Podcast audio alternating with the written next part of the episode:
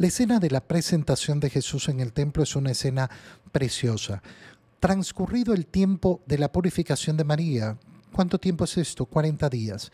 Por eso es que a los 40 días de haber celebrado la Natividad, celebramos esta fiesta de la presentación de Jesús en el templo. Y es una fiesta que queda eh, ahí, eh, en medio del tiempo de Navidad y el inicio de la cuaresma.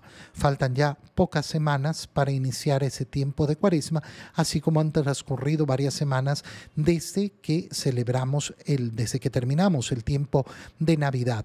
Hoy día retomamos, retomamos eh, eh, la vivencia de Navidad, pero además nos lanzamos hacia ese Jesucristo, luz del mundo, que va a ser lógicamente eh, lo que más nos importa en ese tiempo de cuaresma que Jesucristo ilumine nuestra conciencia para una profunda y verdadera conversión. ¿Qué hacen eh, María y José? María, según la ley de Moisés, llevaron al niño a Jerusalén para presentarlo al Señor. Han pasado 40 días desde que, eh, desde que el, eh, el, niño nació y van a Jerusalén por primera vez para presentarlo al Señor de acuerdo con lo escrito en la ley todo primogénito varón será consagrado al Señor. Es decir, para decir, este niño es para ti, Señor, es tuyo, haz con él tu voluntad. Y se ofrecían eh, eh, se ofrecía un par de tórtolas o pichones.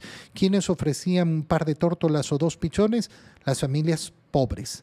Las familias ricas ofrecían otros animales. ¿Qué ocurre? Que vivía en Jerusalén un hombre llamado Simeón que era un varón justo y temeroso de Dios, que había sido informado por ese Espíritu Santo que habitaba en él, que no moriría sin haber visto antes al Mesías el Señor. Y aquí es cuando se vuelve relevante esa primera lectura del libro de Malaquías. ¿Por qué? Porque ya decíamos la contraposición entre esa imagen del mensajero del Señor que viene y la imagen del niño cargado en brazos de sus padres. A Simeón se le había dicho, no vas a morir sin ver al Salvador, pero solo porque tiene esa presencia del Espíritu Santo, es capaz de ver no las apariencias, sino la realidad. Él esperaba, según las imágenes de las escrituras, al mensajero del Señor, al Mesías del Señor, y la imaginación humana podía haber volado de cualquier forma, lo último que se le hubiera podido ocurrir a cualquier persona era ver a ese niño en brazos de sus padres. Y sin embargo, con la gracia del Espíritu Santo, Simeón es capaz de traspasar esa apariencia del mundo y ver la realidad. ¿Por qué es esto importante? Porque estamos diciendo que esta es la fiesta de la Candelaria y por eso hoy día hacemos la bendición de las candelas y anunciamos que Jesucristo es la luz del mundo, quien se deja llevar por la luz de Cristo, va a ver las cosas en su verdadera profundidad y no según las apariencias del mundo. Esta va a ser la idea fundamental. Oye, es un proceso de tanta hermosura y tanta belleza, cuando logramos salir de nuestra capacidad tan reducida, tan pequeña, de quedarnos siempre en las apariencias de este mundo y ser iluminados por la luz de Cristo y ver la profundidad y la hermosura de las cosas. Movido por el Espíritu, Simeón va al templo y cuando José y María entran con el niño Jesús, eh, Simeón lo tomó en brazos. A mí me encanta esta escena. ¿Por qué?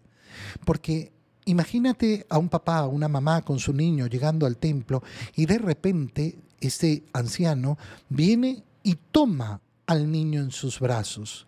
No nos dice el Evangelio que les pidió permiso, lo toma.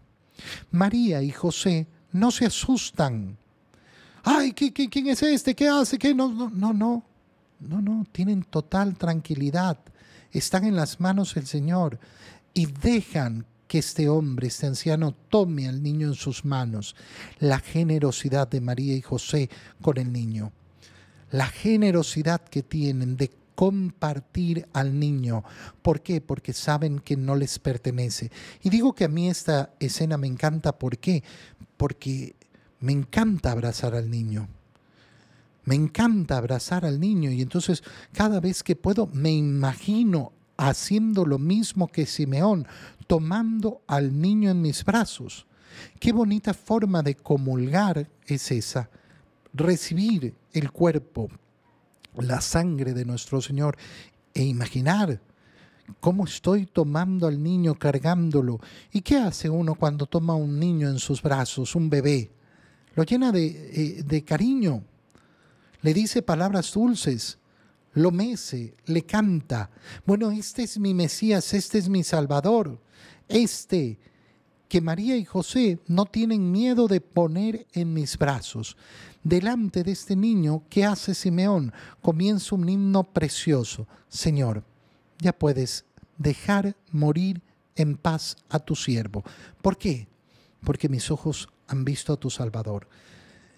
Simeón ha sido iluminado, iluminado verdaderamente para ver lo que otros ojos no podían ver. Y ve a su Salvador y dice, ¿qué más necesito? Ya, ya puedo morir en paz. Esta, eh, este himno que usa la iglesia todas las noches como última oración es precioso para ver cómo tenemos que tener nuestra alma al final de cada día. Así, en paz. Yo he visto al Salvador, conozco al Salvador, estoy cerca del Salvador, tengo mi conciencia tranquila con Dios, entonces puedo morir en paz. Si no vivo así, en cambio, claro, será la angustia lo que llena mi corazón. Ahí se lo has preparado para el bien de todos los pueblos. Y aquí la frase, luz que alumbra las naciones. Luz que alumbra las naciones. Simeón nos da la clave. Dice a sus padres lo que hará ese niño y a su madre le dice eh, que una espada le atravesará el alma, refiriéndose a la crucifixión de Jesús. Y también eh, Ana, hija de Fanuel, que era una profetisa, que vivía sirviendo al Señor con ayunos y oraciones. También tiene la clarividencia eh, porque se acerca dando gracias a Dios y hablando del niño a todos los que aguardaban la liberación de Israel. Una mujer que se dedica al ayuno y a la oración también tiene la iluminación necesaria para reconocer en Jesús al Mesías, al Salvador.